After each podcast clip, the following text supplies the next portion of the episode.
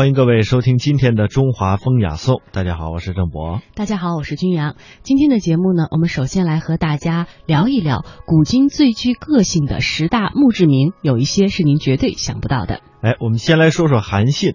韩信的墓志铭啊，只有十个字：“生死一知己，存亡两夫人。”这是韩信在修墓祠旁的一副对联。就这十个字，却概括了韩信一生一生当中的重大经历。生死一知己，说的就是萧何。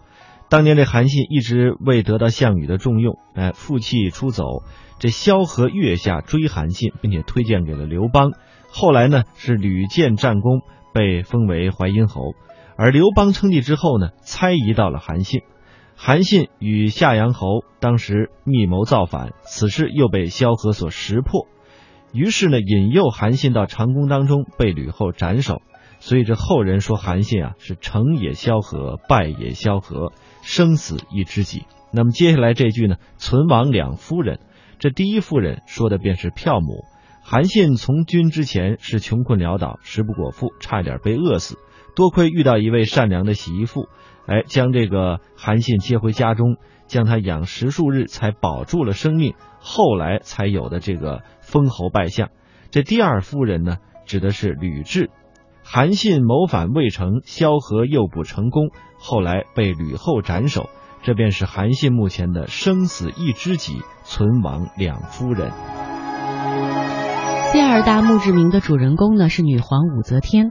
历代的帝王将相都希望死后能够树碑立传，但是武则天作为中国历史上唯一的女皇帝，墓碑上却空无一字，这一直都是一个谜。呃，是自认为功德非文字所能描述，还是自知罪孽深重不愿再写呢？种种谜团大概只能是留待世人去评说吧。还有张岱。张岱的墓志铭也非常有意思，细数了自己的各种爱好。张岱呢是公认成就最高的明代一位文学家，他的自为墓志铭当中啊，不吝笔墨的细数了他的爱好，说蜀人张岱，哎，极爱繁华，好，呃，娈童，好鲜衣，好美食，好骏马，好华灯，好烟火，好梨园，好鼓吹，好古董，好花鸟，等等等等。最后一句呢，说回首二十年前，真如隔世。接下来这个墓志铭的主人公呢，呃，没有办法考证出他究竟是谁，但是呢，他列为古今十大非常有名的墓志铭，是因为实在是够悲催。这个人生怎么讲呢？来听听看。啊，初从文，三年不中，后习武，校场发仪史，中考官，乱棒逐之出。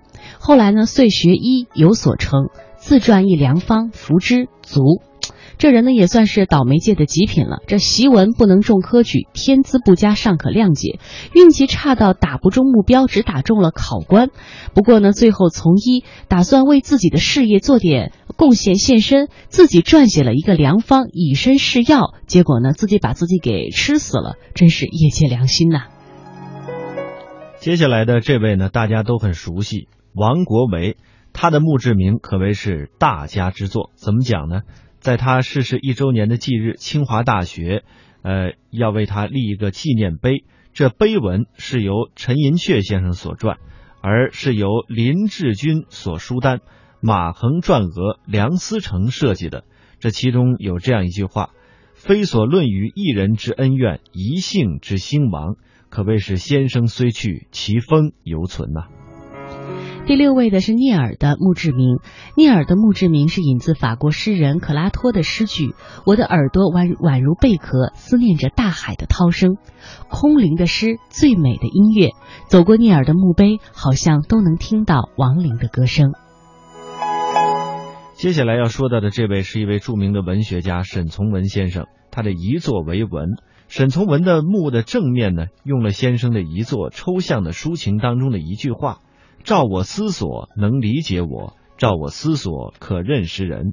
而墓的后面呢，有张充和写的两行铭文：“不折不从，星斗其文；一词一让，赤子其人。”这是一首藏尾诗，也就是从文让人。排在第八位的是陈景润啊，他的墓志铭是这样的：有名的数学家陈景润的纪念碑呢是近年才落成的，碑的外形是阿拉伯数字一和二叠加在一起，这象征着陈景润在哥德巴赫猜想当中所取得的一加二的重大突破。在杯底的黑色的握碑上，呃，镌刻着被国际数学界命名的陈氏定律。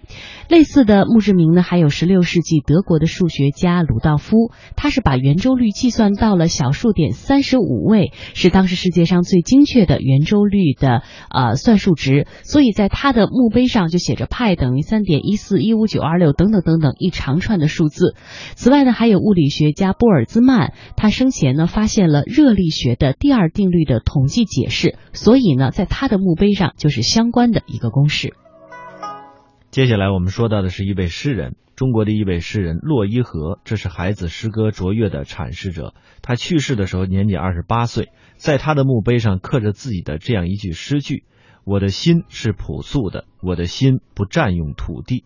肉体埋于地下总会腐烂，人来于虚无归于尘土，本就是无所谓的矫饰。而诗人的谦卑是可见一斑的。”最后，我们再来看一下启功先生的墓志铭。呃，书法家启功先生因病逝世的时候呢，享年是九十三岁。他的墓志铭是生前自己编撰的，其中呢也写的非常的有趣哈。中学生副教授博不精专不透，名虽扬实不够，高不成低不就，妻已亡病无后，啊丧犹新病照旧。六十六非不寿，八宝山见相凑，呃季平生。